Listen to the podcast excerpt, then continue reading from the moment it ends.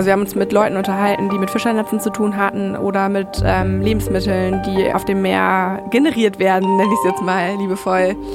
Und haben dann mitten im Meeting einen Mordfall erzählt bekommen oder einen Schmuggel oder Misshandlung an Bord oder illegale Fischerei, wo wir dann immer wieder da saßen und dachten, wieso weiß das keiner? Und das sind auch nicht unbedingt nur Sachen, die komplett unter Verschluss sind, aber die irgendwie die breite Masse noch nicht erreicht haben.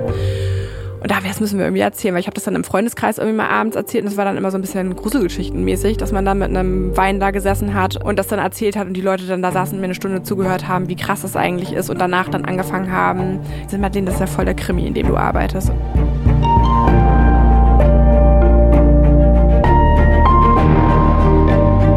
Helden der Meere. Der Blue Awareness Podcast mit Christian Weigand. Hallo und herzlich willkommen zu dieser Episode von Helden der Meere. Ich glaube, wir kennen das alle.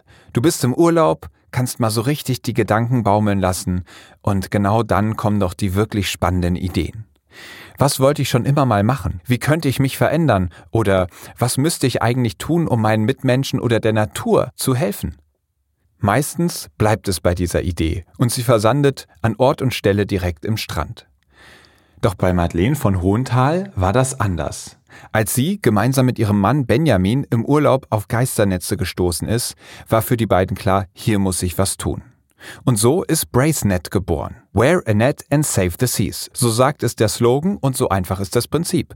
Geisternetze aus den Meeren werden zu Armbändern verarbeitet. Und was in mühseliger Kleinstarbeit abseits des sonst sehr aufwendigen Arbeitsalltages begann, wofür die beiden auch von ihrem Umfeld einfach nur belächelt wurden, ist mittlerweile ein richtig großes Unternehmen geworden.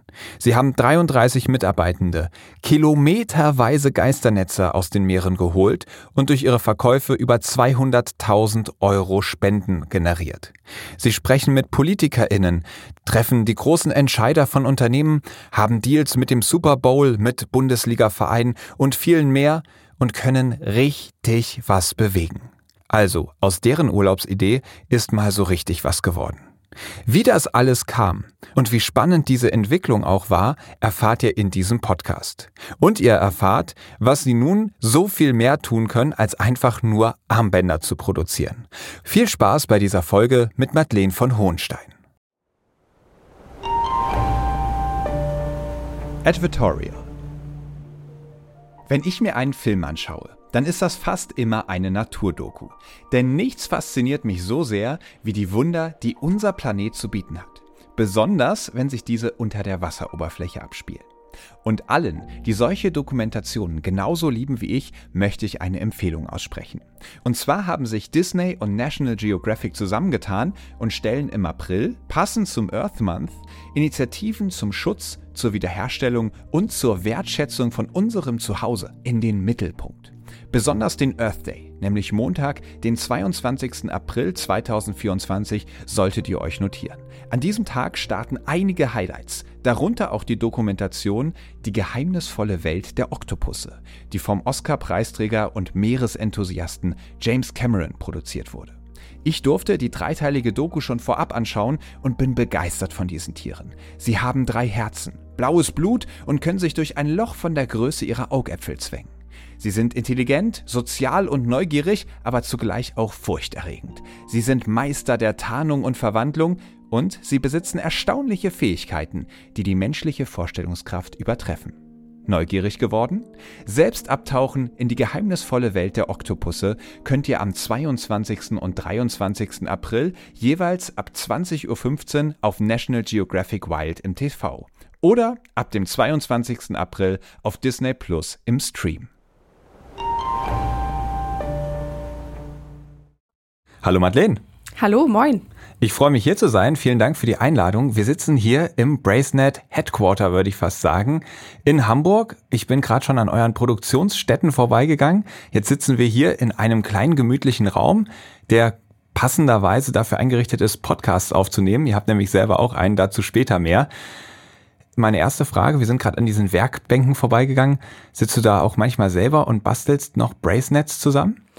Ähm, ich würde jetzt lügen, wenn ich sagen würde, ja. Also ich sitze da schon häufiger mal, aber meistens tatsächlich am Rechner oder für Meetings ähm, mit unserem Team. Dass wir selber fertigen, ist eher selten geworden, würde ich sagen. Und ich glaube, die möchte auch keiner mehr kaufen. Also ich müsste mich erstmal wieder reinfuchsen, ähm, weil man schon immer so ein bisschen mehr geübt sein muss. Also äh, man kann nicht irgendjemanden da hinsetzen und an einem Tag sehen die gut aus und können dann äh, verkauft werden und kratzen nicht auf der Haut und so, sondern man muss da schon wieder ein bisschen reinkommen. Also nicht mehr so ganz leider. Aber damit hat es angefangen, also am Küchentisch und ähm, also können tue ich das durchaus wohl doch noch. Verstehe. Wir wollen jetzt aber, bevor wir zu sehr hier im Büro ankommen oder in der Werkstatt, natürlich erstmal ans Meer. Und zwar mit der ersten Kategorie Meeresrauschen. Meeresrauschen. Kannst du uns in einen perfekten Moment am Meer mitnehmen? Wie würde der bei dir aussehen? Ich will nicht zu sehr ausholen, aber ich habe eine Meditation irgendwann angefangen ähm, und habe eine sehr spezielle Vorstellung von meinem perfekten Tag am Meer ähm, ohne alle zu sehr in meine Meditation reinzuholen und ich normalerweise überhaupt nicht mit Meditation auch anfangen kann. Also es wird nicht esoterisch, keine Sorge. ähm, aber die sieht so aus, dass ich tatsächlich von dem ganzen Schrecklichen, mit dem wir uns den ganzen Tag beschäftigen, da so ein bisschen weg bin. Und zwar waren wir 2017 in Französisch-Polynesien auf einer Insel im Norden von Morea und haben in einer kleinen Hütte übernachtet ohne Türen. Da ist mein perfekter Tag, morgens aufzustehen, in dem die Sonnenstrahlen durchs Fenster reinkommen und ich dann über ähm, das Moos bewachsene und eine Kokosnüsse zu meinen Füßen zum Wasser laufe und ähm, den Saum von dem Korallenriff im, äh, in der Entfernung sehe und die Wale dort geschwommen sind. Also das ist tatsächlich eine echte also ein echter Tag gewesen, den ich manifestiert habe irgendwie und wo ich mich so ein bisschen in meinem Alltag reinrette. Und da sind die Wale gewesen mit ihren Kälbern ähm, und haben die da großgezogen. Und man konnte die im Hintergrund immer so springen sehen. Und das fühlte sich immer so an, als ob die wirklich so ein paar Meter entfernt sind. Also es war dann schon ein paar Meter mehr, weil da war es halt tief. Und dann bin ich an den Strand gelaufen. Türkisen, da kann das Wasser nicht sein und weißer kann der Sand nicht sein. Ähm, dann kam so ein altes Korallenriff, was schon ein bisschen kaputt war, wo man so drüber laufen musste, um dann ins Wasser zu kommen. Und dann konnte man sich ins ganz seichte Wasser setzen, was dann so bis zum Bauchnabel gereicht hat, wo dann die kleinen Fische ankamen. Und ähm, wenn man dann so ganz lange sitzen geblieben ist, dann kommt ein Napoleonfisch an, der so einen Meter Durchmesser hat ungefähr, der neben einem ist und einem unter der Wasseroberfläche anguckt.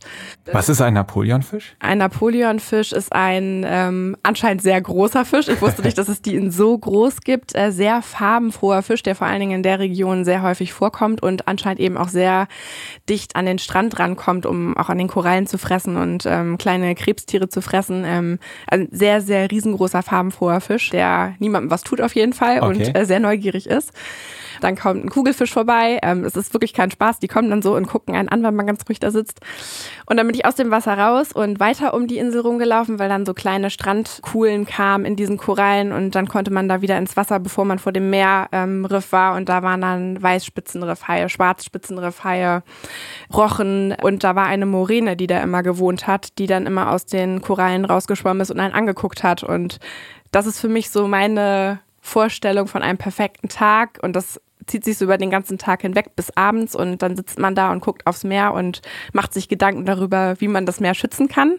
Das war nämlich auch so in dem Urlaub, den wir gemacht haben, dass wir uns natürlich super viel mit unserer Arbeit beschäftigt haben und den dann so ausklingen zu lassen und sich Gedanken darüber zu machen, wie man diese doch noch vorhandene heile Welt in Anführungszeichen, es war wirklich sehr wenig Müll da, also an dem Strand auch gar kein Müll. Ähm, und diese Vielfalt im Ozean, die man eigentlich sonst nirgendwo auf der Welt so krass hat, also das habe ich auch noch nie gesehen und vor allen Dingen gemerkt hat, das sind Bewohner, die leben da, also die haben ihr Zuhause da, die haben ihre Korallen und gucken ab und zu da raus.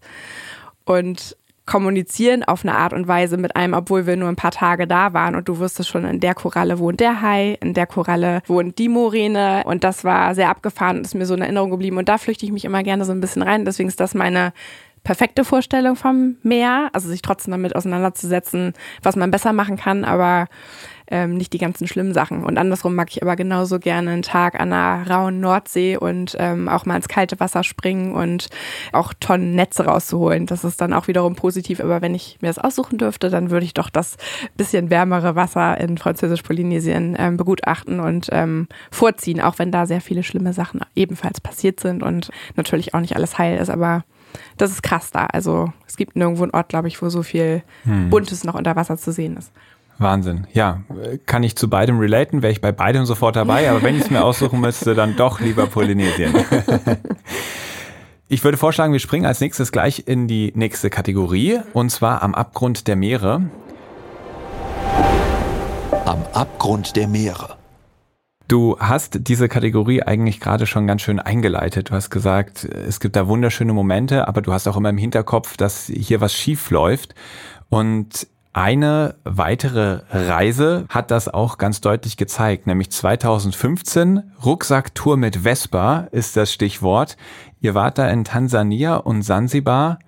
Was ist da mit euch passiert? Ja, das war, ähm, wenn man so will, ein lebensverändernder Urlaub. Da bekomme ich heute noch Gänsehaut, wenn ich darüber nachdenke, weil das ist, war krasser Zufall, dass wir da gelandet sind, weil wir hatten damals überhaupt noch gar kein Geld eigentlich und haben unseren Jahresurlaub immer zusammengelegt und sind dann immer meistens weit weg gefahren und sind dann so vier Wochen unterwegs gewesen mit einem Backpack und Land und Leute kennenzulernen, egal wo wir hinfahren. Das stand eigentlich gar nicht so auf der Liste, weil Sansibar und auch Tansania ist auch kein günstiges Reiseziel, war aber zu der Zeit ein günstiges. Und ich habe Benjamin drei, Benjamin ist mein Mann, mit dem ich Bracenet gegründet habe, drei PDFe vorbereitet. Das mache ich immer gerne vor Urlauben oder habe es gemacht, als ich noch kein Kind hatte. Mit Flugroute, wie man da hinkommen kann, wie man sich da fortbewegen kann, wo man übernachten kann und habe dann immer so ein kleines PDF gemacht, wie das aussehen kann. Und da gab es mehrere Ziele Ziele und auch komplett diverse Ziele, die dabei waren. Also die hatten alle überhaupt gar nichts miteinander zu tun und er hat sich dann für Sansibar entschieden. Also ich habe dann Was immer für so ein Luxus, äh, so eine, toll, eine? Urlaubsvorbereitung. Ja, also. Benjamin hat da großes Glück, Ja, das muss man immer ein bisschen differenziert sehen. Mittlerweile, wir sind ja schon ein bisschen länger zusammen, weiß man ja auch, dass ich so ein bisschen perfektionistisch veranlagt bin und dann eher die Sachen schon die nehme, die ich wirklich hundertprozentig richtig gut finde. Und das ist auch manchmal ein bisschen anstrengend für mich, aber auch für ihn, weil er kann dann nur aus den Sachen auswählen, die ich auch gut finde. Nein, Okay. Spaß natürlich nicht. genau, dann ist es Sansibar und Tansania geworden und dann sind wir dahin ähm, zur Nebensaison und hatten da so eine kleine Lodge, ähm, für die wir dann, also wir haben dann so Konzepte verkauft, indem wir da Fotos gemacht haben und da quasi umsonst übernachten durften, weil wir uns das hätten uns auch gar nicht leisten können. Und sind dann da mit dem Roller über die Insel gefahren und haben halt ähm, super schnell Leute kennengelernt, die dort auch leben. Und ähm, da war nichts, es hatte alles zu, man konnte nicht kiten, es waren keine Restaurants wirklich offen. Und das war eigentlich genauso, wie wir es mögen. Also ohne Menschen und nur mit uns selber und dem Wasser. Und ähm, sind dann an den Korallen lang gelaufen und sind da auch geschnorchelt und getaucht und ähm, haben dann dort das erste Mal gesehen, wie viele Netze da im Wasser sind und wie lang die sind und dass die nicht mehr aufhören. Und ähm, also man Wie habt ihr die gesehen? Seid ihr da viel auch am Tauchen, am Schnorcheln Ja. oder sieht man äh, einfach aus, vom Land aus? Wie, wie habt ihr das entdeckt? Alles. Also man sieht am Land tatsächlich, also auf Sansibar ähm, sind die Korallen wie so eine Höhle oder so eine Welle an Land. Die gehen wirklich so zwei Meter teilweise hoch und da hingen extrem viele Netze dran. Also, also Netzstücke ganz viele und vor allen Dingen waren die so super bunt. Im Meer selber standen die wirklich wie so Wände, wo dann auch diverse Tiere drin hingen. Und ich erinnere mich immer sehr gerne daran, da war eine ganz spezielle Krabbenart, die ich noch nie gesehen habe. Die war weiß und hatte so die Beine waren eher wie Flossen, die sahen ganz abgefahren aus, habe ich noch nirgendwo auf der Welt gesehen und ich wollte da unbedingt hin, weil da gibt's halt auch Palmdiebe, deswegen habe ich mich so super für Krebse und so interessiert. Das sind, wer die nicht kennt, so die größten Schalentiere, die es gibt, die haben so einen Meter Durchmesser, findet auch nicht jeder schön, aber ich war da so ganz fasziniert von. Und deswegen waren wir so into Krabben und ähm, haben dann da die Tiere aus den Netzen befreit, die wir unter Wasser gesehen haben, weil die da festhingen und ähm, haben das dann abends thematisiert in der kleinen Lodge. Da waren dann halt auch Leute, die da innerländisch gelebt haben und haben denen das erzählt. Und die haben dann gesagt, dass es halt ein Riesenproblem für die ist, weil diese Netze immer weiter fischen und die kommen gar nicht von denen. Also es waren so große Netze, die kommen von Trawlern vom offenen Meer. Sansibar ist ähm, neben Madagaskar und an der Ostküste von Afrika zu finden. Und ähm, das naheliegendste Land ist ähm, Tansania eben. Und da wird halt sehr viel gefischt. Also da ist sehr viel ähm, Marine Life oder war mal noch mehr Marine Life. Und ähm, da sind halt auch die großen Industriefischer draußen und die Netze, die finden halt, wie ähm, deine ZuhörerInnen wahrscheinlich schon wissen, ja mehrere Wege, wie sie im Meer landen. Und ähm, teilweise werden sie absichtlich versenkt, wobei meistens eher die Netze sich halt verhaken an Korallen oder an Wracks und dann losgeschnitten werden müssen, weil ja niemand runtergehen kann und die holen kann. Das wussten wir damals aber alles noch nicht. Und ähm, die haben halt gesagt, dass es ein Riesenproblem ist, weil die Fische halt weggefischt werden und ihre Familien nicht mehr ernähren können. Und ähm, vor allen Dingen, wenn dann gerade keine Touristenzeit ähm, dort vor Ort ist, ähm, sind die da halt drauf angewiesen. Die haben halt mit das geringste Einkommen überhaupt. Ähm, die haben 250 Euro waren das damals pro Jahr gehabt wo man sich halt vorstellen kann, was das so ungefähr bedeutet. Also wirklich zu überleben. Kriminalität ist da auch ein großes Thema. Ja, und irgendwie hat uns der Gedanke nicht mehr losgelassen und die Netze waren halt auch omnipräsent, die waren überall am Strand zu sehen und da wir jeden Tag auch am Strand waren, haben wir ähm, uns dann angefangen darüber Gedanken zu machen und die einzusammeln. Und dann irgendwann am dritten oder vierten Tag haben wir die irgendwie so auf dem Arm getragen und dann so ans Handgelenk gehalten. Und dann meinte Benjamin so, das ist kein Bracelet, das ist ein Bracelet. Und ich so, ah, ja, stimmt, das ist ein Bracelet. Also aus Bracelet, Armband und Netz äh, vereint so. Und dann kam irgendwie ein paar Stunden später, manchmal laufen wir dann auch so Stunden nebeneinander her und sagen dann auch gar nichts und denken dann so in uns rein, Save the Seas Where Net. Und dass das unser Claim und unser Branding für eine Firma wird, acht Jahre später und wir 33 MitarbeiterInnen haben, haben wir damals natürlich noch nicht gedacht, aber wir sind dann mit den Netzen nach Hause geflogen, haben dann am Flughafen auch noch ähm, Stress gehabt und ähm, sind auch noch rausgezogen worden, weil wir gefragt wurden, was wir mit den ganzen Netzen wollen, weil wir haben unsere Sachen dort vor Ort verschenkt, ähm, die den Platz im Koffer eingenommen haben und haben dann die Netze da reingestopft, die wir mitnehmen konnten. Wir wussten aber noch gar nicht, was machen wir damit überhaupt. Wir wussten mhm. nur, irgendwas wollen wir dagegen unternehmen, weil uns die Leute in der kurzen Zeit von fast vier Wochen auch wirklich ans Herz gewachsen sind. Ja, und dann lagen die bei uns im Wohnzimmer zu Hause irgendwann. Und dann mussten wir oder mussten wir nicht, haben wir dann immer wieder das weitergesponnen, das, was wir am Strand schon gemacht haben in unserer Freizeit. Dann irgendwann haben wir gesagt, lass uns doch daraus irgendwas fertigen. Und entgegen aller Leute in unserem Umkreis, die das nicht so eine richtig coole Idee fanden, glaube ich, und es auch am Anfang nicht so wirklich verstanden haben, haben wir das gemacht. Okay. Kannst du uns mal so eine Rundumschau geben, wie das mit den Netzen weltweit so aussieht? Also wir haben jetzt gehört, okay, Sansibar scheint ein ziemlich großes Problem gewesen zu sein. Ja. Wie sieht das denn insgesamt so aus? Weißt du, wie viele Netze in den Meeren so herrenlos rumtreiben, wo es besonders dramatisch ist? Ähm, die Netze sind wirklich überall, sind unterschiedliche Netze, weil unter, auf unterschiedliche Arten gefischt wird. Ähm, Im mediterranen Raum ist es eher das Stellennetz oder das äh, Nylonnetz, das verwendet wird. Im nördlichen Gefilden ist es häufig das HDPE-Netz, also wirklich diese festeren Netze, die wir eben häufig auch verwenden, Trawlernetze. Aber auch die finden sich überall, weil der Begriff Geisternetze ähm, ja entstanden ist, weil die umherschwimmen und sich dann festsetzen an Korallen oder an Riffs, wenn sie nicht sowieso schon da dran hängen. Das heißt, die geistern umher und kommen auch teilweise ganz woanders her als da, wo sie gefunden werden. Ja, sie sind wirklich überall und durch die TaucherInnen, mit denen wir zusammenarbeiten, das sind 270 ähm, weltweit, da kommen wir vielleicht später auch nochmal dazu, von Ghost Diving, wissen wir auch, dass an einem Wrack, was gereinigt wurde vor zwei Wochen, zu 90 Prozent heute wieder ein Netz hängt. Das heißt, man braucht gar nicht so weit raus, um wieder neue Netze zu finden. Innerhalb von zwei Wochen. Ja, häufig, ja. Also die ähm, Schiffe werden halt lokalisiert, dann wird so ein Tauchgang halt geplant, aber es ähm, hängt zu 90 Prozent Aussage der TaucherInnen immer wieder Netz an den Wracks, die gerade gereinigt wurden. Also immer wieder neue Stücke und das kriegen wir auch von den ähm, Organisationen, mit denen wir weltweit zusammenarbeiten, auch die die Strände reinigen und so ja mit, dass es auch überall angeschwemmt wird. Ja, mhm. also es ist ein Riesenproblem. Das liegt natürlich auch daran, dass der Fischbestand zurückgeht und speziell an Korallen und auch an Wracks gefischt wird, weil da eben sich die ja. Fische aufhalten und dann die Netze losgemacht werden müssen, weil erstmal kein Fischer oder keine Fischerin freiwillig das Netz im Meer unbedingt entsorgt, weil die Netze auch sehr teuer sind. Ja. Und ja deren Lebensgrundlage auch bilden. Deswegen, ähm, ja, aber es gibt, es ist leider also wirklich ein sehr, sehr weit verbreitetes Problem. Und zu einer Zahl nochmal, äh, man vermutet, 46 Prozent der Meeresverschmutzung sollen Fischereiequipment beziehungsweise hauptsächlich eben auch Netze sein. Die aktuelle Zahl, die ich jetzt gehört habe, sind sogar noch 69 Prozent. Ähm, die ist noch nicht so ganz approved, deswegen aber fast die Hälfte des Plastikmülls, den man ja einfach eher vermehrt als Zahnbürste oder Flipflop kennt, sind äh, Fischereiequipment. Und das Gefährliche ist halt einfach, dass die weiterfischen. Also mhm. immer weiterfischen und kleine genau. Fische sich verfangen, große Fische die kleinen Fische fressen. Und irgendwann hängen halt die ganz großen da drin. Ne? Ja. Ich habe das, glaube ich, im Podcast schon mal erzählt. Ich erzähle es jetzt trotzdem nochmal. Alle HörerInnen, die das schon mal gehört haben, mögen es mir verzeihen. Was ich dabei einfach so krass finde, ist, wie lange so ein Netz hält. Also man schätzt, dass die teilweise bis zu 600 Jahre überdauern. Das ist ja eine Zahl, die können wir uns kaum vorstellen mit unserem Lebenshorizont von, wenn es gut läuft, mal 100 Jahren.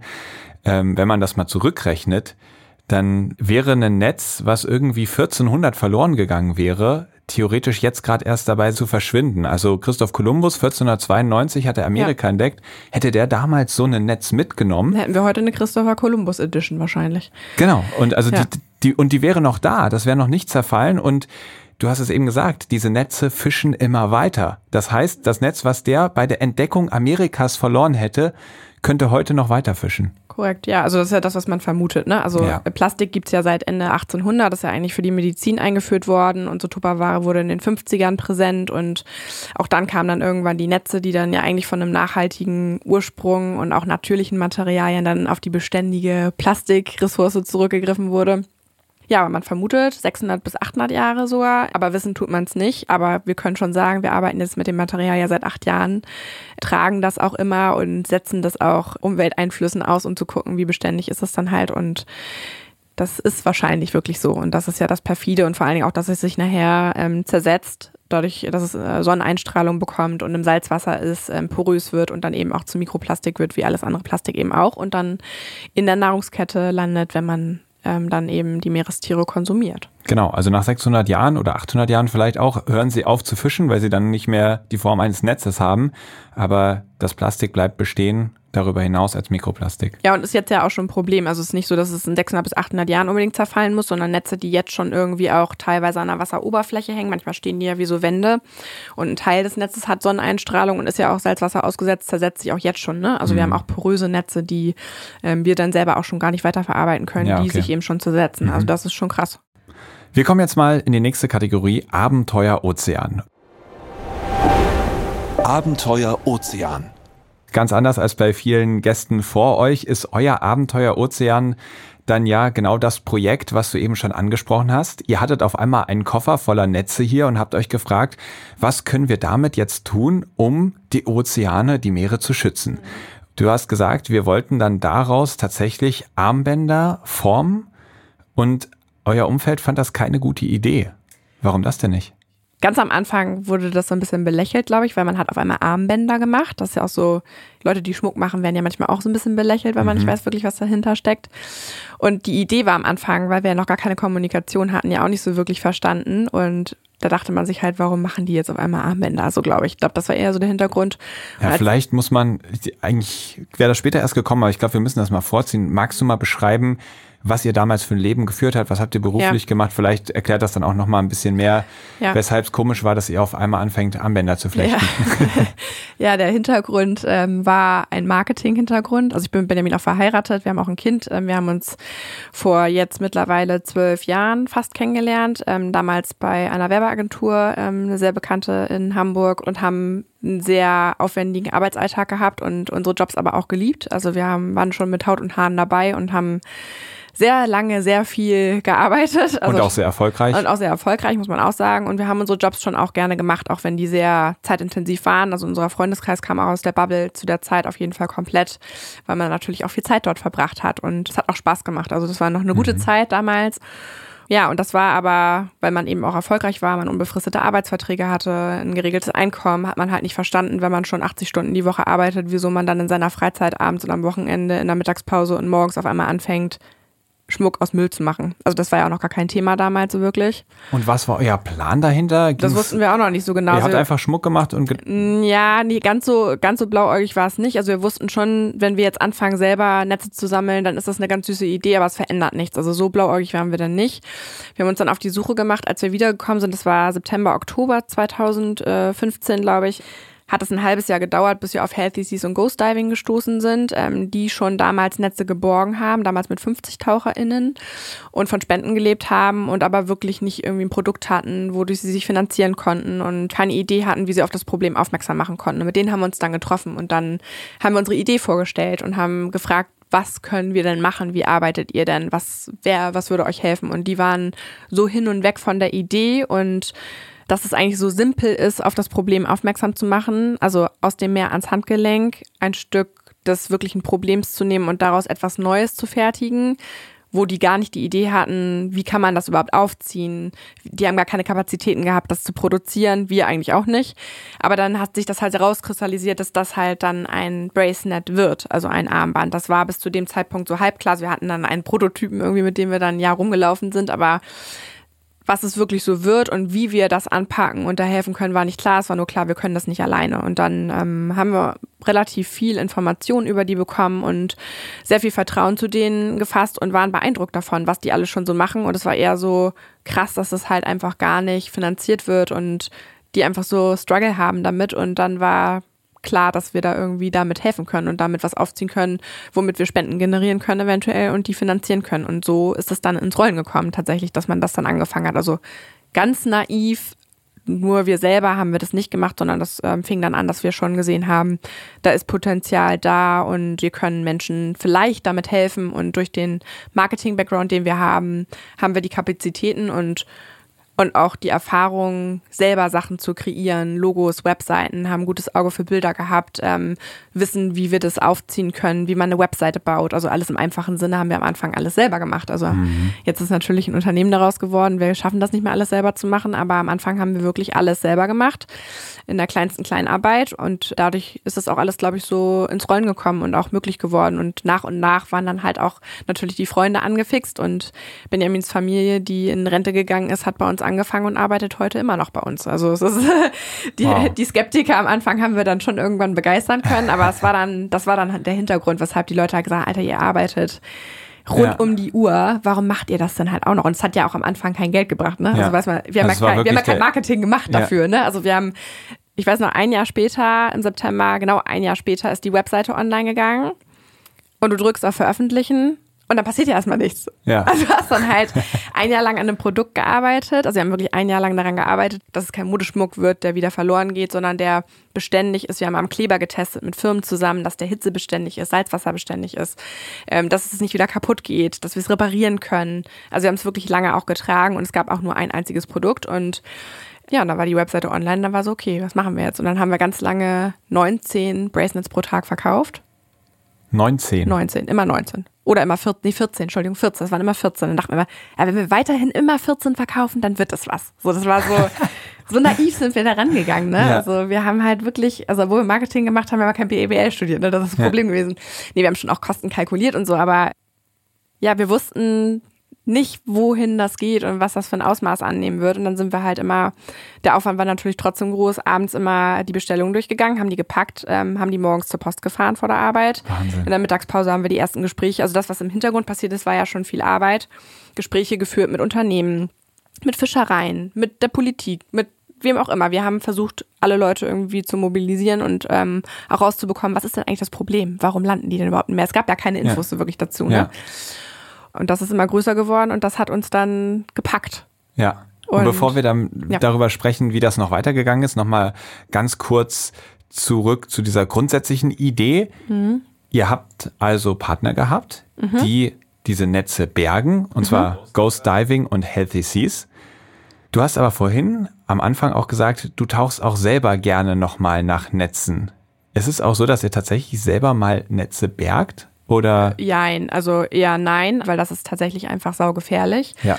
Ähm, auch durch unsere Spenden werden ähm, Spezialausbildungen der TaucherInnen bezahlt. Ähm, die sind super erfahren. Also ihr könnt alle Ghost Diver werden, aber man muss schon Erfahrung mitbringen und man muss schon auch ein, ähm, ein Training durchlaufen, weil ähm, das ist, weiß auch sonst nicht jeder, ähm, das ist nicht nur für Tiere eine Gefahr, sondern auch für Menschen. Absolut. Und auch vor allen Dingen für TaucherInnen, gut, das werdet ihr wahrscheinlich in dem Podcast jetzt auch schon mal besprochen haben, ist es wirklich so, dass über einem dann ein Fischerboot ein Netz reinschmeißt und du dann da drunter irgendwie bist. Also das kommt nicht so sehr Ja, und vor. auch das Netz selber, wir hatten auf jeden Fall schon Gäste, die davon berichtet haben, wenn sie Netze bergen, dann kommt auf einmal eine Strömung auf, man rüttelt am Boden, die ja. Sicht wird auf einmal unfassbar ja. schlecht und zack, ähm, hängt man selber drin. Ja. Und wenn man mal so ein Geisternetz gesehen hat, was aus dem Wasser kommt, das sieht jetzt nicht so aus wie das, was was bei euch im Regal mhm. hängt oder das, was dann später am Arm getragen wird, sondern das sind häufig stark verschmutzte, teilweise auch noch mit Leben besetzte Netze, die stinken, die hinterlassen jede Menge Dreck. Was passiert damit alles, bis ihr das dann hier liegen habt und daraus wirklich was machen könnt? Ja, man muss da schon auch starke Nerven haben, wenn man in so einem Container rumkrabbelt. Also wir werden ja auch von Organisationen, die die Netze rausholen, ja auch häufiger mal angeschrieben. Könnt ihr mal gucken, ob ihr davon was verwenden könnt. Und dann sind wir häufiger auch mal irgendwie im, im Norden und speziell die Netze aus der Ostsee sind auch immer sehr stark verschmutzt und dann läuft man darüber. Da muss man immer schon gucken, dass man den Wirkreiz ein bisschen unterdrückt, weil es halt einfach also doll riechen kann, ne? Jo. Aber es gibt auch Netze, die durchaus auch relativ sauber rauskommen. Es kommt natürlich darauf an, wie lange sind die im Wasser gewesen, was für eine Art von Netz ist das, wo hing das. Ähm, und die TaucherInnen entscheiden schon auch, Netze nicht zu bergen, durchaus, wenn da ganz viel Marine Life dranhängt, einfach um das, da keine Tiere zu töten in dem Fall. Mhm. Also, also Nutzen wird abgewogen, das genau. Netz rauszuholen oder dazulassen. Vielleicht magst du mal beschreiben, welches Leben da drin hängt, was auch drin hängen darf. Ja, also es ist dann der Teil, der schwimmt, wird dann abgeschnitten und der Teil, der zum Beispiel an einem Wrack festgewachsen ist, schon über Jahrzehnte und da sitzen dann Korallen drauf und da sitzen dann Muscheln drauf oder so ähm, oder da leben halt Tiere, die haben ihre Höhle damit gebaut. Dann wird Fischleich hängt dran. Ja, yeah, alles mögliche. Also Genau. alles, was unten in irgendeiner Form auf dem Grund auch lebt, ähm, kann, kann sich da festsetzen. Können Pflanzen sein, das können Tiere sein. Das wollen die dann natürlich nicht beschädigen, sondern wägen dann ab, macht das Sinn, das rauszuholen oder nicht. Und den gefährlichen Teil, den schneidet man dann manchmal weg und lässt dann aber den Teil, der dann irgendwo festgewachsen ist, auch durchaus mal da. Genau, und ähm, dann werden die Netze rausgeholt und teilweise lassen die sich reinigen, teilweise nicht. Aufgrund der Menge, die wir bergen, kann man schon sagen, haben wir eine ganz gute Auswahl, ähm, weil wir natürlich, also unser Ziel ist nicht aus allen Netzen der Welt Bracelets zu fertigen, das wäre utopisch, sondern eher vor allen Dingen auf das Problem aufmerksam zu machen und ähm, präventiv dagegen was zu unternehmen und vor allen Dingen dafür zu sorgen, dass die Netze einmal rauskommen, aber dass sie auch gar nicht mehr reinkommen. Deswegen haben wir aufgrund der Menge der Netze ähm, eine gute Möglichkeit, die Netze, die noch einigermaßen gut erhalten sind, rauszufiltern und auch nach Farben zu sortieren und auch zu entscheiden, oh, das also wir gucken da schon ein bisschen anders drauf, ne, wenn wir die Ja. Netze sehen, das so, oh, guck mal, das ist, ich habe jetzt am Wochenende eins aus Norwegen mitgebracht. Das ist ein altes Fischernetz gewesen, was nicht mehr in Gebrauch war. Das sah aus wie ähm, Shrek. Also da war dann direkt so, machen wir Ja. eine Kooperation mit Disney oder so oder Pixar oder was es ist, weil das aussah, man sofort eine Assoziation zu den Farben auch hat. Ja. Also weil die so brillant sind. Das ist abgefahren, was für krasse Farben die haben. Die sind halt wirklich Neonfarben und es gibt eigentlich keine Farbe, die Ja. es nicht gibt oder Farbkombinationen. Und das macht es für uns dann auch einfacher, das wieder in ein Business umzuwandeln und das auch Kunden umzuhängen, die dann ihre CI-Farbe suchen zum Beispiel. Genau, aber manchmal muss man die auch mit dem Kercher reinigen, in die Waschmaschine packen, per Hand schrubben oder auch mal auskochen oder so. Und äh, je nachdem, was da dann dran ist, also vor allen Dingen so Fischereinetze, die ähm, aus Aquakulturen kommen, die können wir halt nicht verwenden, ne? wenn da Anti-Fouling dran ist oder Antibiotika oder so. Das sind halt Netze, die ähm, können wir nicht verwenden. Aber die HDPE-Netze, die man reinigen kann und die ja sehr beständig aus dem Plastik sind, die, die kriegt man gut wieder sauber. Okay, und du hast eben erzählt, da war ein Fischernetz, was nicht mehr benutzt wurde. Also das war gar kein Geisternetz, sondern einfach ein aussortiertes Netz. Die kommen für euch auch in Frage. Ja, also es ist ganz unterschiedlich. Also wir hatten jetzt, ähm, kann man eigentlich ganz gut als Beispiel nehmen, wir waren jetzt in Norwegen. Ähm, da ist es dann so, dass ähm, Fischernetze ja auch kaputt gehen, die nicht mehr verwendet werden können und dann erstmal bei denen auf dem Hof liegen und die nicht wissen, was sie damit machen sollen und eigentlich müssten sie sie entsorgen und das kostet Geld. Das geht dann auch meistens in Landfill oder in die Verbrennung und ähm, somit konnten wir das dann retten sozusagen ähm, und dem neues Leben geben. Teilweise rufen uns Leute an, die ein Netz finden. Ähm, da bitten wir immer darum zu checken, ob das noch irgendwie eine Verwendung hat, dass es nicht irgendjemandem weggenommen wird. Also Diebstahl daraus resultiert, damit wir daraus was fertigen. Ähm, dafür haben wir das Netquarter auch auf unserer Webseite, wo man dann Fotos an uns schicken kann, wo das Netz ähm, liegt, wie das aussieht. Hand daneben fotografiert, damit wir sehen, wie die Knotenabstände sind, weil so ein Transport ja auch immer organisiert werden muss. Sehr cool. Jetzt springen wir tatsächlich in die nächste Kategorie und zwar Logbuch. In der wollen wir dich oder euch ein bisschen besser kennenlernen. Logbucheintrag. Eben haben wir noch davon gesprochen, dass ihr neben eurer 80-Stunden-Woche angefangen habt, in eurer Freizeit, die spärlich noch vorhanden war, dann selbst Netze zu knüpfen. Mittlerweile hat sich das Ganze komplett verändert. Ihr habt ein Unternehmen mit 33 Mitarbeitenden, hast du eben gesagt. Ihr habt 190 Kilometer Geisternetze abgecycelt. Das sind 773 Tonnen Geisternetze, die geborgen worden sind. Ihr habt über 200.000 Euro Spenden generiert. Und das finde ich ist Krass, natürlich ne? krass. Ja. Und ich würde gerne irgendwie diesen Weg nochmal so ein bisschen nachvollziehen. Von dieser Idee hin zu einem Unternehmen. Weil wie viele Leute kennen das? Gerade im Urlaub. Man sitzt am Strand, man spinnt rum, fragt sich, wie könnte mein Leben nicht eigentlich aussehen? Was könnte ich nicht alles machen? Oder was müsste man nicht eigentlich alles tun, um dieses Meer zu schützen, die Welt zu einem besseren Ort zu machen und, und, und, und, und. Und wie oft kehren die Leute dann zurück in ihr normales Leben? Und es bleibt einfach eine fixe Idee, wo man später mal sagt, stimmt, da habe ich auch mal drüber nachgedacht, aber hab's dann nie umgesetzt. Ihr habt das getan. Du hast schon erzählt, ihr habt dann irgendwann entschieden, wir machen das jetzt noch nebenbei. Es wurden dann 14 Bändchen pro Tag verkauft. Wann gab es den Moment, wo ihr gesagt habt, unsere bisherigen Jobs, in denen wir uns beruflich voll entfalten können, wo wir uns voll verwirklichen können, die uns auch richtig Spaß machen, in denen wir super erfolgreich sind, die geben wir jetzt auf und gehen all in. Gab es da so einen Moment? Ja, da gab es äh, eigentlich so zwei Knackpunkte, an die wir uns sehr gut und mittlerweile auch mit einem Lächeln zurückerinnern, in dem uns aber sehr schlecht war und äh, wir dachten, das war's jetzt. Wir haben das nebenbei gemacht und irgendwann wurden die Termine mehr. Irgendwann wurden die Bestellungen ein bisschen mehr. Ähm, das fing an mit unserem ersten Besuch auf der Boot. Da hatten wir keinen Ausstellerplatz, weil das so teuer ist, dass man sich das gar nicht leisten kann. Ja, die Boot ist eine die größte. Ja, die größte Bootsmesse, die es überhaupt gibt in Europa, glaube ich, oder sogar genau. weltweit. In Düsseldorf. Und da ist dann von, äh, von dem kleinen Tauchverein aus Papua-Neuguinea über den großen Yachthersteller jeder. Und ähm, auch diverse Tauch- und ähm, Segelmagazine waren da.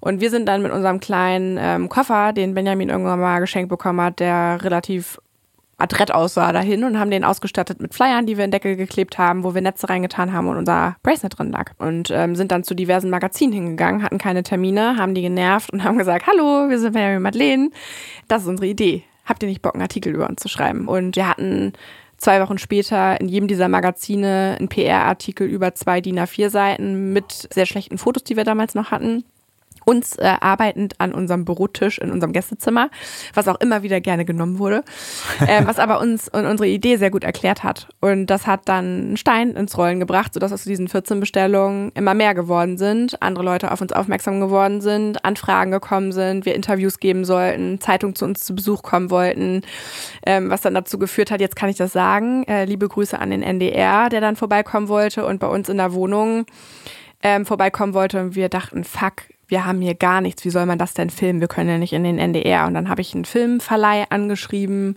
Liebe Grüße an Tim, der hier in Hamburg ist, den ich aus meiner beruflichen Laufbahn noch kannte, der morgens mit einem Transporter angekommen ist und uns Poller gebracht hat, Seile gebracht hat, eine Werkbank gebracht hat, äh, so aus so einem Tisch aus Holm, aus so einem alten Sportgerät, ähm, Regale. Und wir haben unser komplettes Gästezimmer maritim eingerichtet, als ob das ein Arbeitszimmer ist, weil wir haben auf dem Sofa gearbeitet und auf der Terrasse und im Sitzen mit krummem Rücken.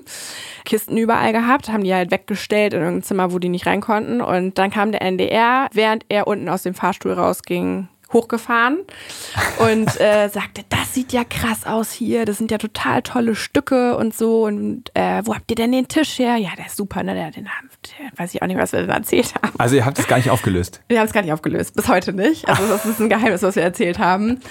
Ähm, also nicht fake it until you make it ist Quatsch. Also wir haben schon immer das auch erzählt, was wir gemacht haben, aber wir dachten, wir können so nicht ins Fernsehen, ja. wie das aussah. Und das war tatsächlich, glaube ich, auch das Einzige, was wir so hingepreppt haben, damit es irgendwie cool aussah. Hatten uns noch Pullover machen lassen, wo wir uns unser Bracelet-Logo drauf ja. gemacht haben. Und der Beitrag wurde dann ausgestrahlt in noch zehn anderen Sendungen. Und dadurch ist es in die deutschen Haushalte gekommen irgendwie. Und die Leute haben angefangen, bei uns anzurufen. Und das wurde dann viel auf einmal. Also wir konnten uns dann vor Termin nicht mehr retten und haben eigentlich jede Mittagspause Termine gehabt. Und ähm, dann kam eine Anfrage von der Telekom. Die wollten mit uns ein Weekly Deal machen. Das heißt, buy one, get one free. Also kauf eins und bekomm eins umsonst. Und wir haben mit den Zahlen besprochen, weil wir haben zu dem Zeitpunkt alleine gefertigt mit Benjamins Eltern am Küchentisch. Die haben in Duisburg noch gewohnt damals. Wir sind jedes Wochenende hingefahren, haben die Netze in unser Auto gepackt, haben selber gefertigt. Das heißt, wir hatten 50, 100 Bracelets gefertigt und wir hatten zwei Modelle. Wir haben auf Fußleisten geschnitten, die wir zugeschnitten haben aus dem Baumarkt. Die haben wir übrigens auch immer noch, das hat sich nicht geändert. Und dann haben wir mit denen natürlich Zahlen gecheckt. Die wollten das unbedingt. Also die haben ganz zusammen uns rumgebaggert und wir dachten, okay, Telekom ist jetzt nicht das nachhaltigste Unternehmen, aber die haben uns halt so eine gute Plattform geboten, dass wir halt an alle Telekom-Kundinnen ausgespielt werden. Das waren 700.000 Stück, glaube ich, exklusiv eine E-Mail bekommen mit, hier habt ihr den Code. Und die hatten ja auch schon Referenzzahlen damals durch Kooperation mit Fitnessstudios oder so. Dass wir dachten, okay, das kriegen wir schon irgendwie gestemmt. Nebenbei kein Problem, machen wir schon. Und wir konnten das auch deckeln, sodass wir sagen konnten, ab ähm, 20.000, also 10.000 ist Schluss, wo der uns versichert hat, dass es aber nicht passieren wird. Also wir haben es natürlich irgendwie gehofft, aber auch irgendwie nicht, weil wir konnten das ja gar nicht stemmen, weil wie gesagt, wir haben 5.000 Stücke fertig. Ja. Und die Fertigung von einem Bracelet hat schon so eine Viertelstunde, 20 Minuten gedauert. Ne? Also das muss man wow. sich mal umrechnen. Ja, und dann saßen wir Dienstagabend, es ging von Dienstagabend bis Dienstagabend, ähm, damals dann äh, war das so, dass wir nach Berlin gezogen waren. Benjamin hat dann das Marketing von Bosch übernommen, also hat das Marketing in einer großen Agentur, äh, einer großen Firma gemacht. Und ich ähm, habe das Art Buying bei BBDO geleitet. Ähm, also wir hatten eine große Position und dann saßen wir beim Abendessen und ähm, damals hatten wir noch die Push-Notifications an aus unserem E-Mail-Postfach, wenn eine Bestellung reingegangen ist. Und ich erinnere mich, wie wir unser Essen gebissen haben um 23.30 Uhr, weil wir wieder eine lange Nacht hatten. Und äh, es ratterte durch. Also das war so unser, also es ging so, dass erst kam eine Nachricht und war so bing, bing, bing, bing, bing, bing, bing, bing, bing, bing, und es hörte nicht mehr auf. Und es hörte nicht mehr auf. Also es hörte, die Bestellungen hörten nicht mehr auf. Und wir konnten auch niemanden mehr erreichen, weil es war 23.30 Uhr abends. Am nächsten Morgen haben wir um 8 Uhr versucht, unseren Kontakt bei der Telekom zu erreichen, dass wir das noch drosseln, weil wir gesehen haben, es waren schon so viele Bestellungen, dass wir die 10.000 erreichen werden. Und es ging aber nicht mehr. Und dann war die Woche noch nicht mal um und wir hatten alle verkauft. Also, ja. Also alle waren verkauft. Also eigentlich war das ganz toll. Aber uns war, glaube ich, unser Leben noch nie so schlecht, ähm, weil wir das einfach nicht kommen sehen haben. Das war ein großer Fehler, den wir gemacht haben. Und haben uns dann mit unseren Arbeitgebern zusammengesetzt und denen das eigentlich erklärt, was los war. Und die haben uns dann spontan drei Wochen Urlaub gegeben, uns beiden. Und dann sind wir nach Duisburg gefahren zu Benjamins Eltern mit den Netzen, die wir hatten, haben spontan Leute über eBay Kleinanzeigen eingestellt, die dann alle bei uns im Garten saßen, Freunde akquiriert, die bei uns eingestellt wurden von heute auf morgen, die in unserem Garten saßen und mitgefertigt haben. Das Wetter war Gott sei Dank gut. Dann war der ganze Garten, das war so ein von so einem Sammelhaus, der gesamte Garten voll mit Netzen, die von einigen Leuten Stücke geschnitten wurden, die alle noch nie ein Bracelet gefertigt haben. Wir haben dafür ein Jahr gebraucht. Das war schwierig, erstmal eine Qualität reinzubekommen, mhm. dass es mhm. gut aussah. Und es hat auch nicht so funktioniert, wie wir uns das vorgestellt haben. Und dann dachten wir, fuck, fuck, fuck, fuck, wir sind schon tot, bevor das angefangen hat, weil die Leute werden uns beschimpfen, dass die ihre Ware nicht bekommen und so. Und dann haben wir unseren ersten Newsletter eingerichtet. Wir hatten ja gar keinen Newsletter und haben Fotos aus dem Garten geschickt und haben gesagt, sorry Leute, wir haben damit nicht gerechnet. Ihr seid so geil, dass ihr so viel bestellt habt, aber wir werden dafür jetzt ein paar Wochen brauchen. Und dann haben wir diverse Nachrichten bekommen, wie cool die das finden und dass es gar kein Problem ist, dass die warten. Und ähm, die haben gewartet. Wir haben nicht eine einzige schlechte Bewertung bekommen von 10.000 Leuten und haben diverse gute Google-Bewertungen bekommen. Also unsere ersten vielen Fünf-Sterne-Bewertungen, die haben uns dann gut bewertet auch noch weil die gesehen haben, das ist eine Handarbeit, die passiert. Also das ist nicht ein großes Unternehmen, was Sachen automatisiert rausschickt, sondern das sind echte Netze. Wir haben die geupdatet und haben das dann in sechs Wochen geschafft und mussten halt viel organisieren in der Zeit, damit es irgendwie hinhaut und haben alle rausgeschickt bekommen und haben dadurch natürlich viele Leute erreicht und dadurch kamen dann die ersten Kooperationen ins Rollen. Also es war ein Glücksgriff sozusagen, also einmal den Ball aufgenommen und dann ein halbes Jahr später bin ich dann im August 2017 habe ich da gekündigt. also da war es dann so, dass ich mit der Hochzeit, wir haben im äh, August 2017 geheiratet, musste ich dann raus. Und ähm, einer von uns musste das dann hauptberuflich machen. Und für Benjamin war das dann klar, er auch, aber er konnte noch nicht so schnell aus seinem Vertrag raus, der ist ein halbes Jahr später dann rausgegangen. Und dann haben wir das beide Vollzeit gemacht, weil das auf einmal so eine Dynamik angenommen hat, dass auch das wir eigentlich schon gar nicht mehr alleine schaffen konnten. Das war dann durch Mund-zu-Mund-Propaganda die Idee weitererzählt und den guten Kurs und die Leute nicht nur eins für sich gekauft haben, sondern bis heute 2,3 Bracelets kaufen, also eins für sich selber, eins verschenken und vielleicht nochmal eins wieder kaufen irgendwann. Also wir haben viele SupporterInnen, die seit acht Jahren dabei sind. Wir haben Leute, die haben eine Vitrine mit allen Produkten, die wir jemals rausgebracht haben. Und das sind viele. Also einzelne Bracelets, die komplett ihr gesamtes Wohnzimmer äh, zugetackert haben. Und ähm, liebe Grüße auch, die hören mit Sicherheit auch diesen Podcast. Wir wissen, wer ihr seid.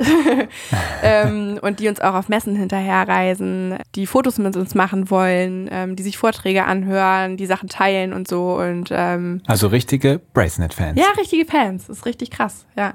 Cool. Ja. War das, nachdem ihr dann gekündigt hattet, von außen gesehen könnte es wie ein Rückschritt ausgesehen haben ja. aus einer super erfolgreichen Position. Definitiv. Damals wusste man ja noch nicht, was ihr heute erreicht haben würdet, ja. sondern auf einmal fangt ihr an, in Handarbeit Müll abzucyceln. Ja. Hat und sich das, das für euch war für die anderen. Also das war auch das, was wir erlebt haben und durch das wir durchgegangen sind die Monate davor, auch was das für uns bedeutet hat, der Stress. Also meine Freunde haben das mitbekommen. Wir haben keine Zeit mehr gehabt, ne? Wir haben ja. uns irgendwie nur noch zwischen Tür und Angel getroffen. Also es war auf einmal halt auch weniger Kontakt mit unseren Freundinnen und es drehte sich bei uns alles darum. Und dann war es aber wiederum so, dass die dann so, krass, mit wem habt ihr jetzt schon wieder Kontakt? Wer hat euch angerufen? Reinhold Messner will euch supporten? Also so, das kam dann halt immer mehr, dass die halt auch gedacht Ja. haben, alter Schwede, was ist bei euch eigentlich los? Das ist ja viel krasser als das, was ihr vorher gemacht habt. Also die Begeisterung kam dann immer in der Unterhaltung dann irgendwann Ja. äh, zwischendurch, aber offiziell und offensichtlich betrachtet haben wir erstmal unsere Jobs gekündigt, die sicher waren, um Armbänder zu machen. Rein offensichtlich. Ähm, Ja. Und da musste man erstmal verstehen, was dahinter sich ähm, verbirgt. Aber durch die Begeisterung hat sich das dann weitergetragen und ähm, es war dann auch so, dass ich auf Partys dann begrüßt wurde mit Heute Abend redest du nicht über Bracenet. Okay. Weil die dann so, ich kann das nicht mehr hören. Ja. Also von gar nicht von meinen Freunden, sondern von dann auch externen Leuten, die mich so ein bisschen kennen, die das selber auch voll geil fanden, aber die dann irgendwie ein anderes Thema auf der Party hatten, was sie nach außen spielen wollten. Und dann so, fang bloß nicht damit an. Das Ja. nimmt eine Eigendynamik und dann sitzen die alle um dich rum und wollen sich das anhören. So. Und ähm, ich war ja auch immer froh, wenn ich mal ein anderes Thema hatte, über das ich Ja. geredet habe. Ähm, auch wenn ich das ähm, total toll fand, auch davon natürlich zu berichten, weil das so viel Spannendes war, was auf einmal in unserem klar. Leben passiert ist. Ein ganz spannender Punkt dabei finde ich das Mindset, was irgendwie dahinter steckt. Denn das ist ja etwas sehr Idealistisches, mit dem ihr angefangen habt, wo es überhaupt nicht darum ging, Geld damit zu verdienen, sondern wo ihr einfach was verändern wolltet, was euch gestört hat. Und dann startet ihr damit, auf einmal wird das so intensiv, dass ihr sagt, okay, wir kündigen unsere eigentlichen Jobs, in denen ihr sehr erfolgreich wart, vermutlich auch sehr gut verdient habt, ver- vermutlich auch irgendwie einen Lebensstandard hatte, der nicht ganz niedrig war. Und auf einmal muss man damit Geld verdienen. Und ich kenne das aus meiner eigenen Erfahrung, dass es nicht unbedingt einfach ist, diesen Switch von ich mache etwas für die Sache, weil ich die gut und wichtig finde, hinzu Jetzt müssen aber am Ende auch die Zahlen stimmen. Ich muss da ein Preisschild dranhängen und das Ganze auch kommerziell betreiben.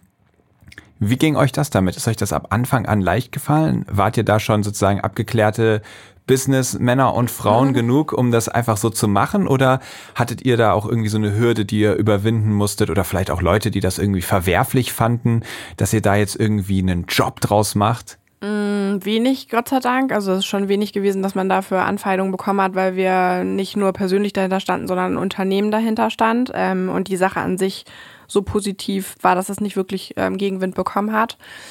Aber wir haben ja nicht gedacht, dass es so groß wird und wir waren auf gar keinen Fall Businessleute, weil ich glaube, Unternehmerin ist, ist man erst dann, wenn man es ist. Also es ist halt Learning by Doing und die Naivität, die wir hatten, war gut. Und ich muss auch sagen, dass halt dieses, ähm, wir sind ein Unternehmen und wir machen da ein Label dran, auch sehr spät kam. Also einfach, weil wir so überrollt worden sind von dieser Welle, auch die dann ja kam. Also zu dem Zeitpunkt, wo wir dann gekündigt haben, war auf einmal dieses Meeresthema ja riesengroß und wir waren super gefragt und sind da natürlich auch mitgeschwommen und es war ein günstiger Zeitpunkt für uns, auch damit die Ersten zu sein und da Content schon zu produziert zu haben, den die Leute dankbar dann angenommen haben und das auch verständlich. Also es war auf einmal greifbar alles für die Leute, das Problem zu verstehen. Es ist nicht nur, da erzählt irgendjemand das ein Meeresstrudel und so, sondern ich kann das kaufen, was da rausgeholt wurde auch.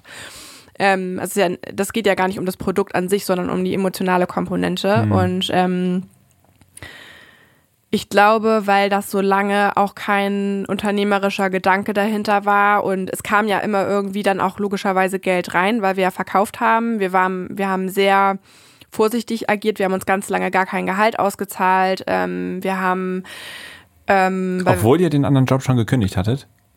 Ähm, also währenddessen sowieso gar nicht. Also das, da ist halt Ja. nur Zeit von uns reingeflossen, das haben wir komplett selber gemacht und erst sehr viel später, weil wir uns dann irgendwann eins auszahlen sollten. Also laut unseres Steuerberaters haben wir dann angefangen, uns ein Gehalt auszuzahlen, aber auch ein geringes am Anfang, wovon wir auch nicht wirklich leben konnten.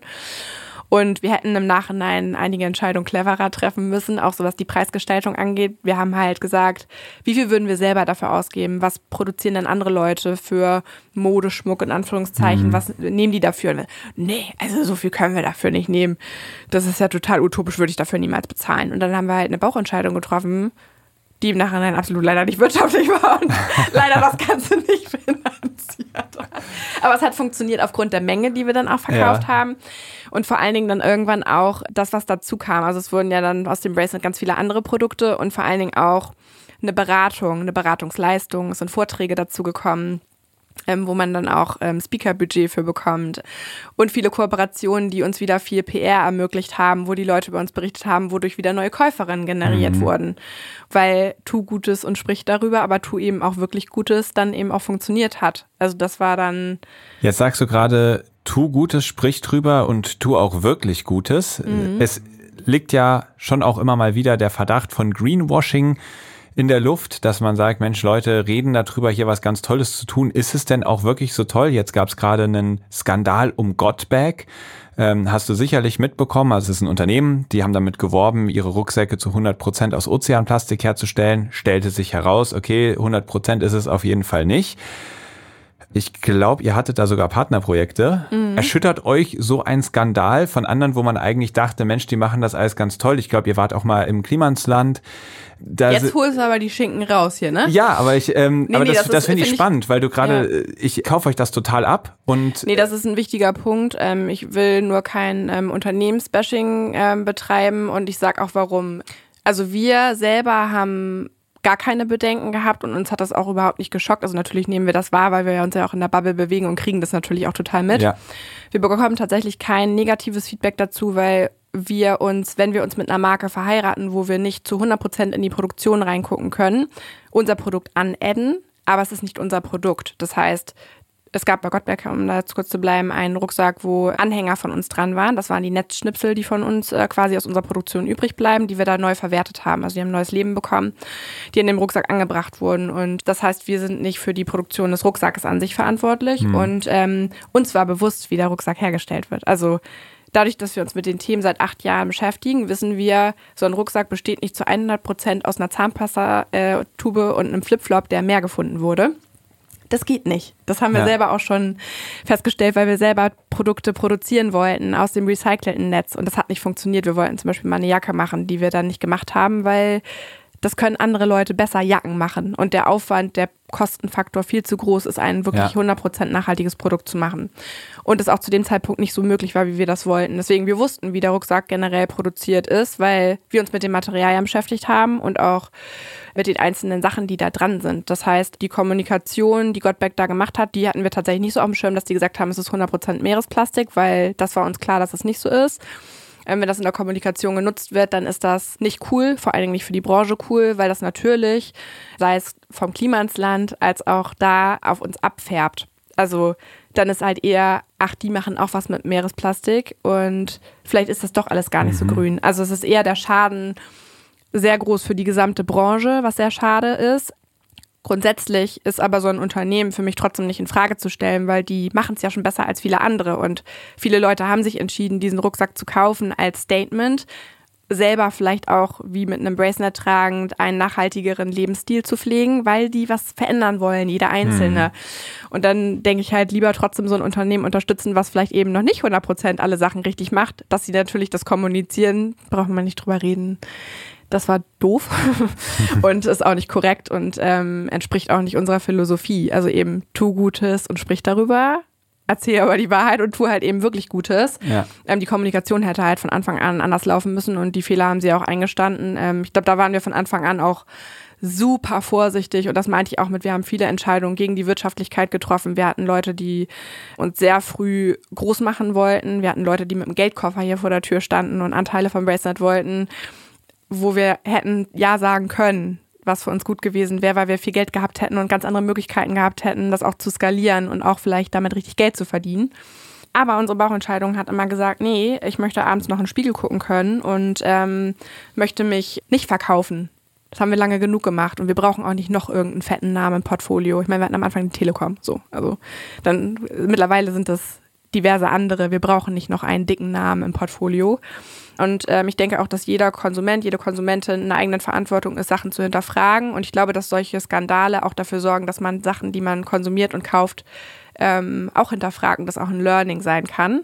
Aber es haben sich natürlich krass viele Leute verarscht gefühlt, die viel Geld, also es ist ja auch nicht günstig, sowas zu kaufen, für sowas auszugeben und sich dann einfach betrogen fühlen, so ein bisschen, weil sie sich Klar. natürlich mit der Marke verheiraten und dass die Brand auch lieben. Es ist eine Love-Brand. Und das gleiche ist ja mit dem Klimansland dasselbe. Man vertraut einer Person, der man folgt und ähm, findet die ganz toll. Und ähm, das Klimansland selber hat ja mega viele geile Projekte gemacht. Und natürlich sind wir deswegen auch bei so einem Event auf so einem Hof dabei, ähm, wo wir zeigen, wie wir fertigen, wo wir einen Vortrag halten und unsere Message verbreiten können, wo das Publikum, also auch die ganzen ZuhörerInnen hingehen, um gute Sachen zu machen, um sich inspirieren zu lassen. Und deswegen ist ja trotzdem nicht alles schlechter drumrum. Aber über den Skandal selber, ich glaube, den braucht man, es fällt, glaube ich, in jedem Podcast gerade oder in jeder Sendung, braucht man, glaube ich, nicht vertiefen, was da schiefgelaufen ist und was da nicht in Ordnung war. Und ähm, dass sich Leute da betrogen fühlen, kann ich halt auch eben nachvollziehen. Hm. Aber auch das, wir waren zwei Wochen vor dem Skandal da, haben wir kein negatives Feedback dazu bekommen. Also ich bin tatsächlich zweimal danach gefragt worden, einmal jetzt von dir was ich richtig wenig fand, weil wir haben es ja auch ähm, ja. promoted, dass wir da waren und bei uns waren 400 Leute da, die dazu geguckt haben oder so. Es waren schon viele, die auch unseren Vortrag gehört haben. Aber ich glaube halt auch die Leute, die sich damit beschäftigen, können das differenzieren, dass wir nicht die Person sind. Ja, und ich kann ja selber gar nicht in jede Produktion reingucken. Und deswegen sind wir aber auch sehr vorsichtig, wenn wir uns mit anderen Firmen oder KooperationspartnerInnen verheiraten. Und äh, es gibt auch einen TÜV für verschiedene Unternehmen, das heißt auch KooperationspartnerInnen, mit denen man jetzt Partnerschaften angeht, die werden vom TÜV geprüft. Also da kommt dann ein Gutachter hin, der setzt sich tatsächlich ein paar Tage dahin und guckt sich an, wo kommen die Materialien wirklich her, stimmt das mit den Rechnungen überein. Also das gibt es durchaus, das kann man auch voraussetzen, nur vor allen Dingen bei den Projekten, die Gutes tun, die müssen es erstmal bezahlen können. Ja, ist ganz spannend. Also, dass du auch sagst, diese Love-Brands, äh, man kann natürlich auch verstehen, dass Leute massiv enttäuscht sind, die sich dann zum Voll. Beispiel so einen, irgendein Produkt holen, weil sie sagen, boah, davon bin ich überzeugt und ich zeige mich damit, um ein Statement abzugeben und dann diesen Konsumenten, den Kunden quasi, fliegt das dann ja auch um die Ohren, wenn das dann auf einmal in Verruf gerät und man sagt, ach, dafür stehst du also, mhm, verstehe. Ja. Das tut natürlich weh. Jetzt hast du eben schon gesagt, Bracenet ist mittlerweile viel mehr als nur dieses Armband. Du hast gesprochen von Consulting, also von Beratungen, die ihr macht, von Vorträgen, die ihr haltet. Es gibt bei euch auf der Homepage einen eigenen Blog, wo man wirklich spannende Informationen bekommt. Ihr habt einen eigenen Podcast, den darfst du bitte gleich nochmal kurz vorstellen, was die ZuhörerInnen dort erwartet. Ihr habt Ecoflan Ecofluencer. Der Ecofluencer. Ecofluencer. Ist mir ein bisschen schwer gefallen. Ja. Ähm, vielleicht magst du mal ganz kurz beschreiben bei diesem Blog, Podcast Ecofluencer, was ist das denn eigentlich? Ähm, Ecofluencer-Projekt war für uns ein Projekt, was wir selber ins Leben gerufen haben, was absolut nicht rentabel war, aber für uns total wichtig. Ähm, wir haben weltweit eine Person gesucht, die sich für das Thema Nachhaltigkeit interessiert und genau aus den Gründen, über die wir jetzt gerade eben gesprochen haben, Unternehmen besucht, die nachhaltige Sachen machen weltweit, selber nicht die Möglichkeit haben, in Englisch zu kommunizieren oder ihr Projekt zu promoten, aber schon Lösungen haben für gewisse Probleme, die da draußen sind. Weil davon haben wir immer wieder mitbekommen oder uns haben Leute von ihrem Projekt erzählt und die selber sind, haben aber gar nicht die Mittel gehabt wie wir oder nicht die Idee gehabt, wie macht man denn daraus irgendwas letztendlich, wie macht man sich sichtbar. Und das wurden immer mehr und waren total tolle Projekte, auf die wir aufmerksam machen wollten. Und dann dachten wir, okay, wie machen wir das publik? Und da hatte ich irgendwann mal noch mal im Kopf, dass es so eine Insel gab, die verlost wurde, wo man Ranger sein konnte für ein Jahr und ähm, dann das gewinnen konnte, um da rumzureisen. Und das haben wir als Beispiel genommen und haben dann daraus eben weltweit ein Casting ausgerufen nach dieser Person, die für uns die Projekte besucht und darüber berichtet. Das heißt, die musste Video können, die musste schon auch gute Fragen stellen, die musste gut Englisch können und Bock haben zu reisen. Und wir haben das Ganze finanziert. Genau, also ähm, das war ein Projekt, äh, was äh, natürlich relativ kostspielig war damals, aber was sehr, sehr schön war und was wir auch vielleicht nochmal wieder aufleben lassen wollen, weil das mittlerweile noch eine andere Reichweite hätte. Also ja. es ist natürlich auch, sollte auch Werbung für uns sein, dafür war das viel zu geil gemacht und hat viel zu wenig Leute erreicht, muss ich sagen. Ähm, wir hatten tatsächlich auch danach Anfragen, da kam Corona, tatsächlich das auch ähm, fernsehtechnisch begleiten zu lassen. Ähm, deswegen der Ecofluencer ist auch von uns geschützt. Ähm, das ist unser Begriff, den ah, wir damals cool. entwickelt haben. Und genau, aber das ist eigentlich sind alle unsere MitarbeiterInnen mittlerweile Ecofluencer, weil die zu den Projekten fahren, wenn wir Anfragen bekommen und wir das ja auch nicht alles selber machen können und dann da Vorträge halten oder bei der UN Ocean Conference in Portugal sind da Vorträge halten und mit wichtigen Leuten sprechen. Ja. Ähm, wir sind im DIN-Normausschuss ähm, der EU unter anderem, wo wir auch Gesetze mit ähm, bewirken können. Also wir haben ja ganz viele Probleme auch, was Netztransport angeht, Sondermülltransport angeht, wie die Netze da reinkommen, Regularien, wie die überhaupt entsorgt werden dürfen. Das heißt, es hat auch ganz viel auf politischer Ebene zu tun, wo wir uns mittlerweile viel einbringen können. Also nicht nur darüber reden, sondern dann auch wirklich dann dabei sind und mit den Leuten sprechen. Und wir machen ganz viel mit ähm, großen Unternehmen zusammen, die immer wieder an uns rangetreten sind und gesagt haben, wir wollen was machen, was nachhaltig Nachhaltiges, wir wissen aber nicht was.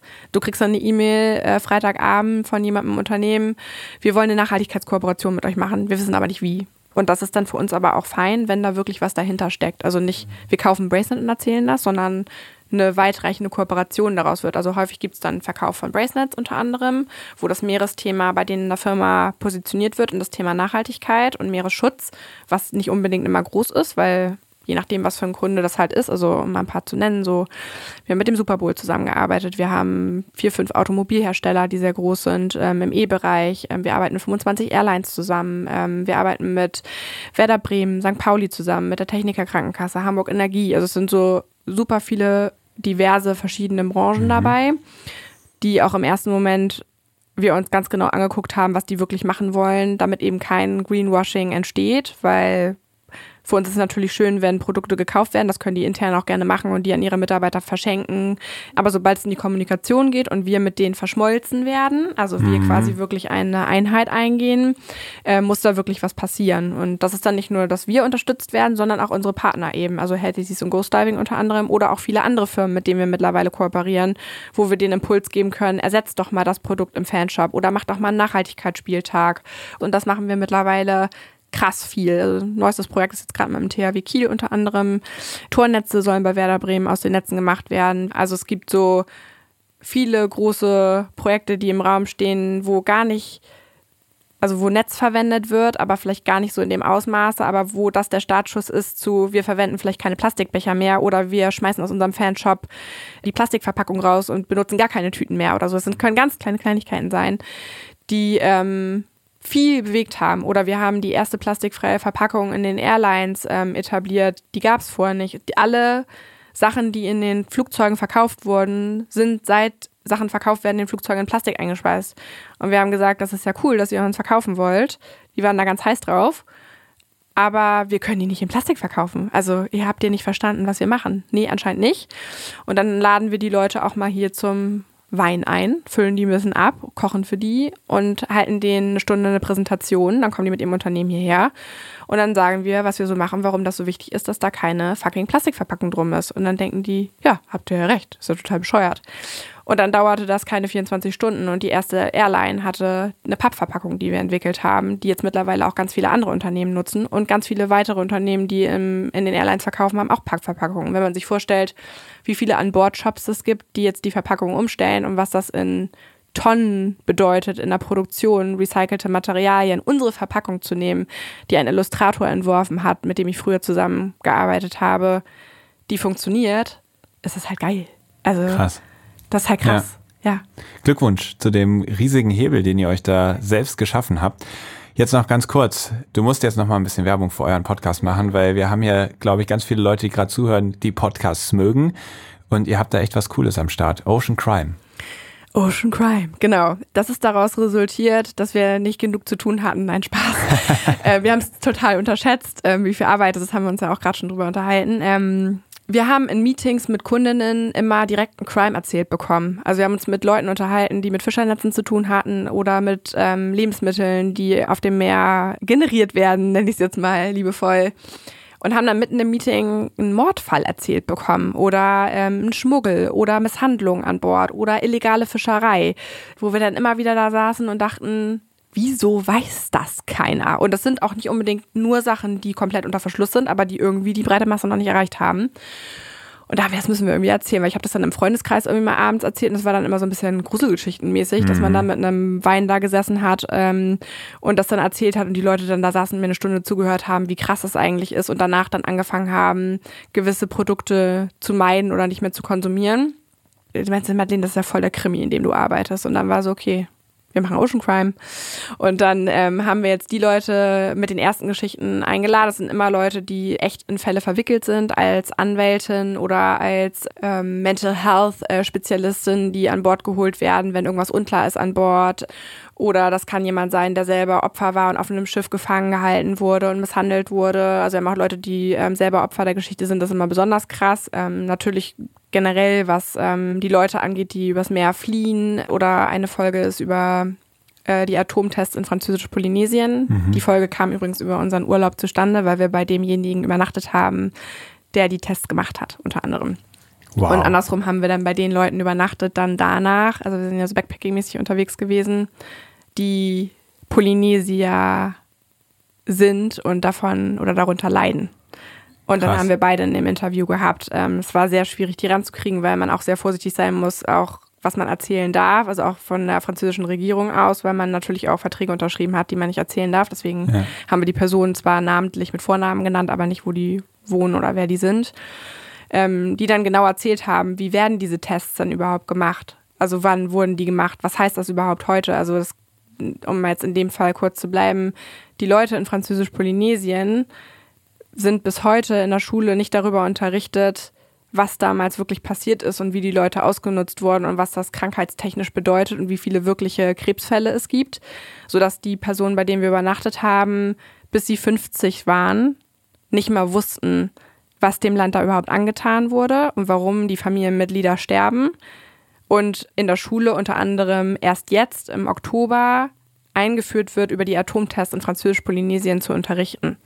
Also es, jetzt, bis jetzt ist das Thema in der Schule zum Beispiel da gar kein, also es wird nicht unterrichtet. Stell dir mal vor, du lebst irgendwo und denkst so, ey, wie bitter, dass bei uns irgendwie so Krankheiten und sowas irgendwie passiert. Man hat Leute verloren und irgendwann bist du 50 und erfährst auf einmal, what? Also es ist da natürlich hat man hier Atombomben Ja. gezündet und ja, man genau. wusste es nicht. Nee, also dass da Atombomben gezündet wurden schon, aber nicht was für eine Auswirkung das hatte, sondern es hat ja Okay. im ersten, also im vordergründiger Reichtum ins Land gebracht. Ja. Also die Leute haben viel Geld verdient damals und hatten auf einmal Läden, wo sie einkaufen gehen konnten und mussten nicht nur von der Fischerei leben. Das schon, also man wusste, dass da Bomben gezündet wurden, aber was das für Auswirkungen hat auf alles in dem Land klar. und auch was die Unterdrückung angeht und auch das Unterverschlusshalten von Informationen und es eben auch gar nicht unterrichtet wird in der Schule, sondern das so gesteuert werden kann, dass solche Themen nicht unterrichtet werden dürfen oder auch die Sprache in der Schule gar nicht mehr unterrichtet werden darf. Also eine Stunde pro Woche dürfen die Polynesisch unterrichten. Das heißt, in der nächsten Generation ist die Sprache nicht mehr existent.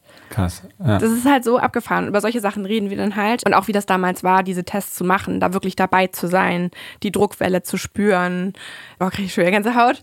Also wirklich zu wissen, wie war das, da live dabei zu sein, wirklich diese Tests zu machen, als junger Mann ins Paradies zu kommen, ja eigentlich, ähm, in unberührte Natur damals und da eine komplette Atomstadt aufzubauen auf so einer Insel mitten im Nirgendwo. Das ist halt einfach echt krass. Und solche Sachen genau, besprechen wir da also Themen total divers und ähm, das hilft uns super viel nochmal tiefer in Themen einzusteigen, mit denen wir vorher schon Berührung hatten, aber eben auch darüber aufzuklären. Und das Besondere an dem Podcast ist, dass es immer am Ende einen Call to Action gibt. Also du hörst was über den Crime und am Ende des Podcasts erzählen wir, was du dagegen unternehmen kannst. Also du kannst sofort handeln und das bereiten wir immer sehr einfach vor und auf, sodass du einfach nicht nur in die Shownotes gehen musst oder den Informationen folgen musst, die wir oder unser, in der, unsere Interviewpartnerin dann ähm, abgibt, ähm, sofort machen kannst, ganz schnell und damit dann deine gute Tat getan hast.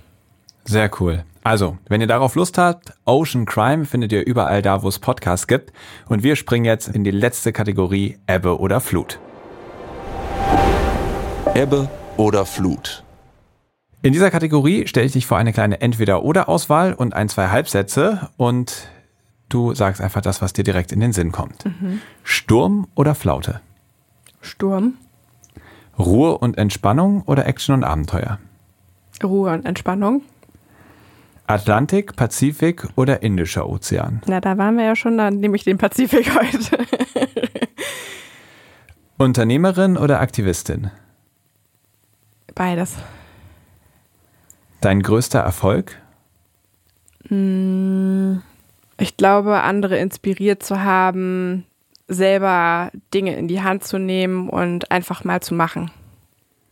Das größte Irrtum über meinen Job als Bracenet-Gründer ist? Wir machen Armbänder. also im Prinzip machen wir die, aber das größte Irrtum ist, dass wir nur Armbänder machen. In fünf Jahren Weiß ich nicht, was ist. Gibt es trotzdem einen Nordstern, an dem ihr euch orientiert, wo du sagst, ich glaube, da in die Richtung werde ich in fünf Jahren auch noch gehen. Ich weiß nur noch nicht auf welchem Weg. Mm, Der Stern ist nur nicht am Himmel, sondern am Bauch. Also Bauchgefühl weiterhin nutzen und vor allen Dingen den Spiegel abends, ähm, sich treu zu bleiben bei dem, was man macht und den Kurs nicht aus den Augen zu verlieren, obwohl man mittlerweile ein Unternehmen führt. Also auf jeden Fall dann drücke ich euch genau dafür die Daumen, dass dieses Bauchgefühl ein zuverlässiger Partner bleibt und euch genau auf die Wege leitet, mit denen ihr weiterhin so unfassbar viel bewegen könnt. Ich bin ganz, ganz, ganz beeindruckt und gratuliere euch zu dem, was ihr jetzt schon geschafft habt und wünsche euch ganz viel Durchhaltevermögen, ähm, dass das genauso bleibt. Dankeschön. Schön, dass du, Danke. schön, dass ich hier sein durfte. Schön, dass du mit dabei warst. Bis bald. Bis bald. Tschüss. Das war Madeleine von Hohenthal. Und ich bin einfach beeindruckt, was die beiden da auf die Beine gestellt haben.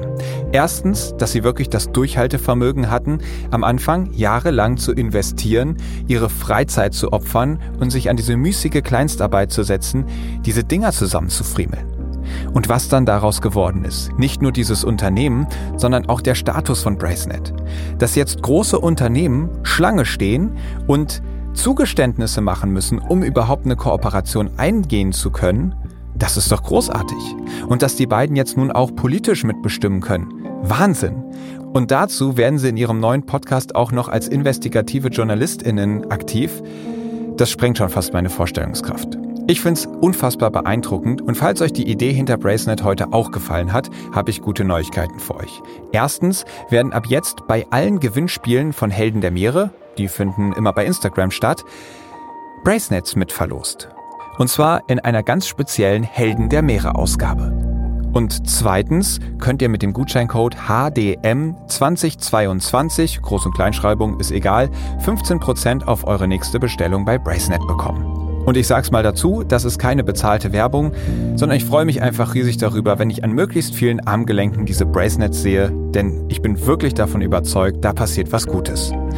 Ich hoffe, diese Folge hat euch gefallen. Und wenn ihr den Helden der Meere Podcast oder auch Bracenet gerne ein bisschen unter die Arme greifen wollt, dann teilt diese Folge.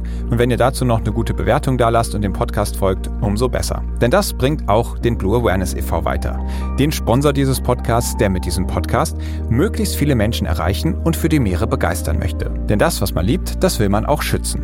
So unser Plan und den werden wir auch in 14 Tagen wieder verfolgen. Bei der nächsten Folge von Helden der Meere. Vielleicht seid ihr dann ja auch wieder dabei. Aufnahme, Produktion und Schnitt Christian Weigand. Musik Paul Timmich und Dorian Behner. Design Malte Buck. Sprecher, Intro und Kategorien Moritz Schelius.